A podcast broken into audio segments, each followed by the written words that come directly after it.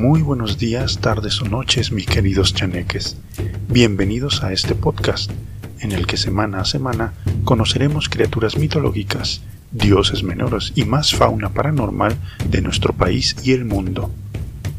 El día de hoy viajaremos al Caribe y África, aunque sobre todo al Caribe. África será más que nada mencionada, porque visitaremos algunas deidades que pueblan el folclore vudú. Tengan a la mano su mochila y un poco de ron si tienen, porque a los Loa les gusta mucho. Y anden con cuidado porque aquí, aparte de tantas otras cosas, hay chaneques. En el lenguaje Fon de Benín, antes Dahomey, al oeste de África, la palabra Bodou significa deidad. El Bodou es una mezcla de las visiones místicas de los pueblos Dahomey, Congo y Yoruba, junto con otros grupos étnicos.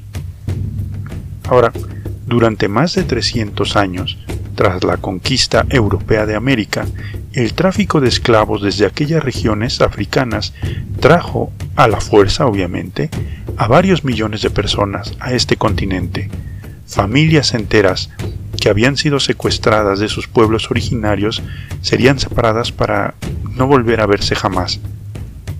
Con ellos viajarían diversas deidades que se mezclarían de una manera insospechada con la religión católica, al grado de que hay una correspondencia casi uno a uno con santos y santas católicos.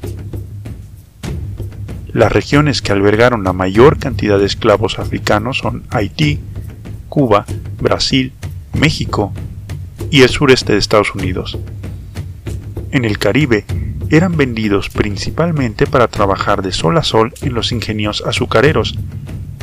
La muerte era una constante y ésta podía presentarse de cualquier manera, ya fuera debido a las extenuantes jornadas de trabajo o por los castigos corporales a los que se veían sometidos. En el periodo entre 1791 y 1804 se dio la revolución de los esclavos en Haití. Pero no es algo que sucediera de la noche a la mañana, como suele suceder en estos casos. Durante siglos, la semilla del descontento, la ira y la venganza contra los opresores había ido creciendo, y desde antes se venían presentando diversas muestras de rebeldía en forma de tristemente suicidios al no ver una salida o fugas. De hecho, los esclavos fugados, los llamados cimarrones, formarían células rebeldes en los montes selváticos, desde los cuales se organizaban ataques a las haciendas en una especie de guerra de guerrillas, una guerra de desgaste. También se debería tener en cuenta los rumores que llegaban sobre la Revolución Francesa que llegaban a la isla, entonces llamada Santo Domingo, señal de que el poderío del imperio francés menguaba. Aunque la esclavitud fue abolida en 1794 en papel, las colonias francesas seguían subyugadas, pues se pensaba que no podían gobernarse solas. Los colonos blancos sobrevivientes de esta rebelión huyeron a Estados Unidos donde, aliándose con los ingleses, planearon retomar la isla. Así, los rebeldes no solo tuvieron que luchar contra Francia, sino también contra Inglaterra. Pero en este caso, el general Fiebre Amarilla estaba de su lado, y los británicos tuvieron que volver derrotados a su isla. Eventualmente Haití sería la primera colonia independiente de América y sería el primer estallido en una reacción en cadena anticolonialista en el continente. Todo esto forma parte de un cuadro geopolítico sobre el que realmente no puedo profundizar más por obvias razones, pero me pareció que debía dar cierto contexto a las peculiaridades del vudú, pues el sincretismo entre las deidades africanas y sus rituales con los contrapartes católicos fungió como un aglutinante para la nación rebelde. Verán, los ritos no solo, eran una, no solo eran una forma de pedir el favor del gran Dios, que lo eran, eran también un lenguaje codificado que le permitía a los esclavos organizarse, para luchar y escapar. En cierta forma, las deidades vudú guiaron a su pueblo hacia la libertad, lo que de ser cierto significaría que el vudú, vodou, vodún o como quieran llamarlo, habría formado parte importante en el génesis de las revoluciones americanas. Bueno, al menos eso es un debraye mío, un mal viaje que se me ocurrió mientras leía sobre estas revoluciones. Ahora, gracias a Hollywood, en el occidente tenemos una visión tergiversada del vudú, como si fuera una práctica enfocada a la mal llamada magia negra y la creación de zombies. En realidad, el vudú es un abrazo grupal entre filosofía, medicina, justicia y esto lo agrego yo, un poco de ambientalismo. En el vudú, todo tiene un espíritu. Nosotros somos espíritus en el mundo visible, en el mundo material. El vudú es una religión monoteísta en esencia, contrario a lo que pueda parecer, supongo. En la cima del panteón vudú tenemos a un único dios creador llamado Bon Dieu, del francés Bon Dieu. Algunos practicantes del vudú también lo llaman Olohom o Olorun, como lo llaman los Yoruba. El maestro de los cielos o el gran maestro o gran maestra, como también se le conoce, pues el género de las deidades vudú es fluido, al igual que en otras muchísimas creencias, sobre todo africanas. Aunque a Bondier se le conoce como el buen Dios, de ahí el nombre, eso no quiere decir que haya un concepto de maldad como tal en la religión vudú, o al menos no hay necesariamente una contraparte mala. Lo importante es la calidad de tus acciones y cómo éstas aumentan o disminuyen el poder de Bondier sobre la tierra. La libertad, los actos que fortalecen a la comunidad y la prosperidad aumentan este poder, por lo que se pueden llamar buenos. Al contrario, los que destruyen y causan daño disminuyen este poder y se pueden considerar malos. Bondier es el Dios creador, pero también podemos decir que es una especie de padre ausente, está más allá de la limitada comprensión humana, y pese a ser el origen del orden universal y todo lo que tenga que ver con la humanidad, nunca se manifiesta ante nosotros. Para eso, para eso están los Loa. Y de hecho, el fuerte de los ritos vudú está en hablarle a los Loa. Las peticiones recaen sobre ellos, pues ellos son los intermediarios entre los humanos y el buen Dios. Entonces, toca hablar sobre estos mensajeros de Bondier. Los Loa no son dioses, como sus parientes los Orishas, por ejemplo, son espíritus y existen alrededor de mil.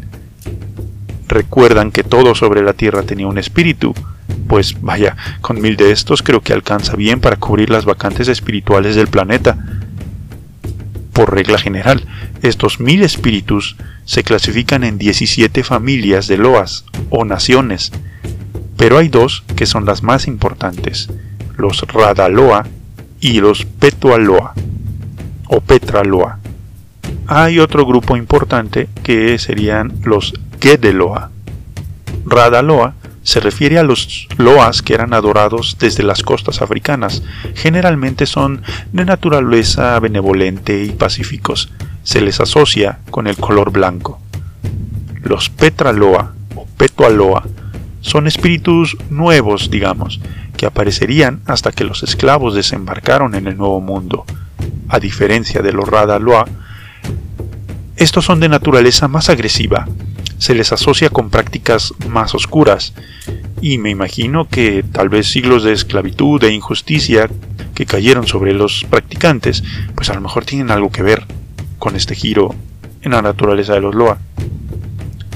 Gede Loa son los Loa asociados con la muerte, transportan las almas de los muertos, se comportan de manera irreverente, hacen chistes verdes, verdes, verdísimos. Y bueno, celebran, celebran la vida en la muerte. De nuevo, como hay una naturaleza fluida, la verdad es que clasificar a los Loa como buenos o malos puede ser una sobresimplificación pues realmente es normal que Radaloa sean invocados para dañar a alguien, así como Petraloa para asistir a alguien. Así que bueno, hasta cierto punto no importa en sí la petición, a menos que tu objetivo sea netamente reducir el poder de Bondie sobre la Tierra, sino cómo la hagas. La relación entre los devotos y los Loa es entregada, por decirlo menos, intensa, intensa sí que es. Incluso los más devotos llegan a casarse con unes, con su espíritu, con su Loa.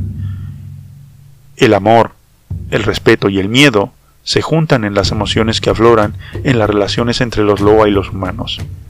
De hecho, y seguro lo han notado, es común el uso de los prefijos papa, mama o mistres, que significarían, bueno, pues eso, papa, mama o amante. Hablemos un poco de los Loa más importantes. Spoiler, no van a ser los mil, no van a ser mil. Estoy seguro de que ya se imaginan algunos de los que vamos a mencionar. El primero sería Papa Legba. Papa Legba es el Loa asociado a las encrucijadas, a los cruces de caminos, pero no solo a los físicos, sino también a esos cruces en los que nos encontramos constantemente en la vida, en cuando no sabemos qué decisión tomar Claro, la ayuda de Papa Legba tiene su costo. Afortunadamente, considerando que hay loa para los cuales el sacrificio de chivos y gallinas y animales en general es el costo de admisión, Legba es bastante amable. Chocolates, dulces, ron, cigarros o tabaco. Y la verdad es que muchos de los loa no son muy exigentes en cuanto a sus ofrendas, pero la entrega de sus devotos tiene que ser total puede ser invocado con un canto, y el más popular es este. Tengo una paleta en la mano por si acaso. Papa Legba, ábreme la puerta. Papa Legba, ábreme la puerta. Ábreme la puerta, Papa Legba, para que pueda pasar. Y cuando regrese, le agradeceré a los Loa. Papa Dambala, otro Loa, es uno de los más poderosos. Junto con Bondier, ayudó a crear el universo. Lo representa una serpiente gigantesca. Es el guardián del conocimiento, la sabiduría y la magia curativa. Su esposa es Ersulie, de la que hablaremos a continuación. Ersulie es la loa de la belleza y el amor. Según Leslie de Mangles, del Trinity College de Hartford, Erzulie es el vientre cósmico en el que la divinidad y el cosmos son concebidos. Ella es el símbolo de la fecundidad, la madre del mundo que participa junto a las fuerzas masculinas en la creación y mantenimiento del universo. Como todos los Loa, tiene múltiples representaciones. La más común es la de una Madonna negra, y también puede ser una mujer de piel muy blanca, Normalmente se le representa con tres anillos que representan sus matrimonios con los Loa Dambala, Acue, que es el Loa de los mares y el patrono de marineros y pescadores, y Ogun, del que hablaré a continuación. Sus ofrendas favoritas son la joyería, los pasteles, licores y perfumes. Ogun es una aportación de la rama yoruba del vudú, es el loa de los guerreros y los herreros. Naturalmente, las ofrendas a Ogún consisten en presa viva, gallos y perros son sus preferidos, aunque deben ir acompañados de un buen ron. Y bueno, pues para terminar con los loa, vamos a tener, o bueno, para ir terminando porque faltan un par, vamos a tener al varón Samedi, claro está, es el loa de los muertos, guardián de los cementerios, su representación más común es ampliamente conocida. Es un tipo esquelético, vestido elegantemente con sombrero de copa o sombrero alto y frac. Es el que le da la bienvenida a las almas al inframundo. Claro está que es el loa al que llamas cuando necesitas tratar un asunto con gente muerta. Se le adjudican grandes poderes mágicos y la habilidad de curar heridas graves. Es lascivo y grosero, gusta de fornicar con otras mujeres aparte de su esposa, Madame Brigitte, que por cierto es señora de la muerte y los cementerios también. A su vez es protectora de las mujeres que sufren violencia doméstica o están a punto de parir. La primera tumba de una mujer en, un nuevo cementerio le pertenece específicamente a ella. Y bueno, le gusta el ron especiado. Por cierto, se me olvidaban, las ofrendas favoritas de, del barón Samedi son cigarro, ron, cacahuates y o pan. ¿Recuerdan que les dije que el vudú tenía un fuerte componente ambientalista? Bueno, es que para el vudú los árboles son sagrados no solo por el hecho de ser, bueno, pues eso, árboles, sino porque un loa llamado loco o papa loco está íntimamente vinculado a los árboles. Además, es un loa al que te gustaría tener contento porque es un loa demasiado poderoso. Ni siquiera monta eh, durante las posesiones, durante los rituales vudú. Está más allá de la comprensión humana y ser poseído por él podría resultar mortal. Papa Loco es el loa de los curadores y las plantas medicinales, pero sobre todo, como ya dije, de los árboles. Sus ofrendas preferidas son el ron blanco, hierbas curativas y comida de color blanco. Vaya, qué específico. Hablar de Papa Loco me da pie a la última parte de este podcast, bueno, a la penúltima, y es una visión rápida a la estructura del ritual vudú y es que Papa Loco es el espíritu del primer Hogan, sacerdote vudú, el sacerdote de todos los sacerdotes. Ahí, bueno, la palabra Hogan refiere al sacerdote vudú cuando estamos hablando de un hombre. La palabra mambo es, bueno, refiere a las sacerdotisas. No hay un sacerdote mayor, y Hogans y Mambos se encuentran al mismo nivel jerárquico y son bastante independientes en la forma de llevar a cabo sus rituales, en los que alguien puede ser poseído o montado por un loa. Y durante este trance, cuando el poseído habla, o más bien el loa, habla a través de este poseído, se pueden lanzar las profecías y hacer las peticiones. Los ritos y ofrendas se realizan alrededor de un potomitán o un pilar en el centro, que es precisamente eso, es un palo de madera que va del piso al techo de la habitación, por el cual se supone que los loa suben y bajan. El potomitán es una especie de eje entre el mundo material y el espiritual. Como se pueden imaginar, el potomitán es una pieza importante en las ceremonias vudú y generalmente está adornado, bellamente adornado, con una serpiente que baja en espiral. Eh, este, este, pilar, el potomitán, se relaciona con Dambala y con Legba, pues tiene sentido, el Loa de los caminos. Y bueno, estoy seguro de que se preguntarán, ¿qué pasa con la magia negra y los zombies? Bueno, hay un tercer grupo de sacerdotes vudú, los Bokor, si es hombre, o Carplata, si es mujer. Se dice que ellos practican el vudú con dos manos, es decir, tanto para hacer el bien como para hacer el mal. Y bueno, además cobran en dinero para hacer estos encargos. Aunque al día de hoy se ha escrito mucho sobre la zombificación haitiana, no parece que se acerque ni en broma a las cosas que llegamos a ver en películas y libros. Trabajos como el del antropólogo Wade Davis, conocido por el libro La serpiente y el arco iris, ponen en evidencia esta práctica y se menciona la obtención de muestras de polvo zombie facilitadas por varios Bukor. El preparado existe y se ha determinado que, como era de esperarse, cada sacerdote usa una mezcla particular aunque casi todos contienen al menos tres ingredientes comunes. Polvo de hueso humano, que al ser prácticamente inerte, su presencia respondería más más bien al supuesto componente mágico del polvo, un agente urticante, ya sea extracto de ortiga o pelos de pata de tarántula, para irritar la piel o pared de cualquier otro tejido y facilitar el acceso del tercer componente, que sería la tetrodotoxina. Es un agente neurotóxico presente en el pez globo, cuya ingesta puede causar disminución en la actividad neuromuscular, de ahí la muerte aparente.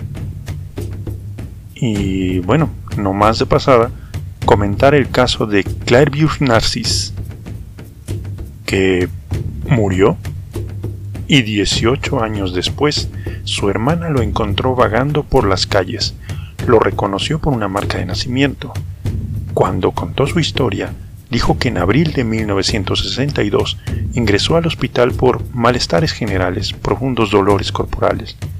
Fue declarado muerto el 2 de mayo y enterrado poco después para luego ser desenterrado y reanimado por un bocor que lo tuvo como esclavo junto con otros zombies, no me están viendo ustedes, pero estoy haciendo comillas con los dedos, en una plantación de azúcar.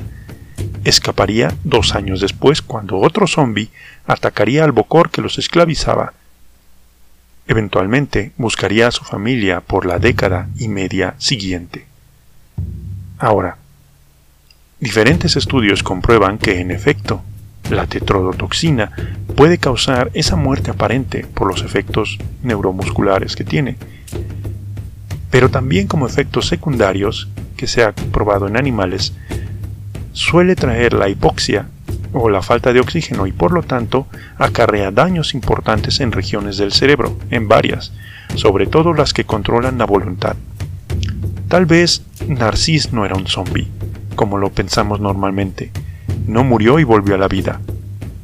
Pero, cuando el conjunto de creencias del lugar en el que vives te dice que los muertos vivientes existen y que atravesaste ese umbral del que normalmente nadie regresa, pues dos y dos son cuatro y puedes pasar el resto de tu vida pensando que eres un zombie.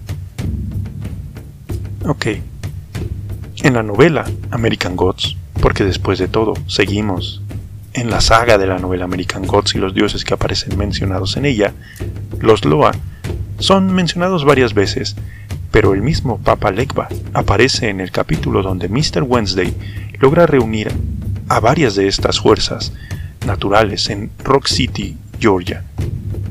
Shadow nuestro protagonista en la novela, ve poco de esta reunión porque es secuestrado otra vez por los nuevos dioses, pero vio lo suficiente como para darnos un somero vistazo a la estructura de una de las religiones más importantes del continente americano. Y nada más. Me gustaría recomendarles, eso sí, y es una cosa que me gustaría hacer en cada episodio siempre que pueda, cuando alguna criatura pues haya sido representada en una película que haya visto o en un libro que haya leído. Y bueno, me gustaría recomendarles la película La serpiente y el arco iris, basada en el libro que ya mencionamos de Wes Davis.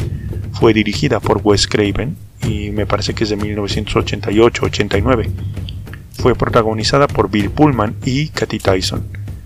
Dicen que le hace cero, cero justicia al libro, pero no sabría decir si es cierto pues no he podido leerlo. Y nada más. Espero que hayan disfrutado muchísimo este podcast. Y ya saben, tomen su mochila, no se salgan del sendero, pero si lo hacen, vayan con mucho cuidado porque aquí hay chaneques.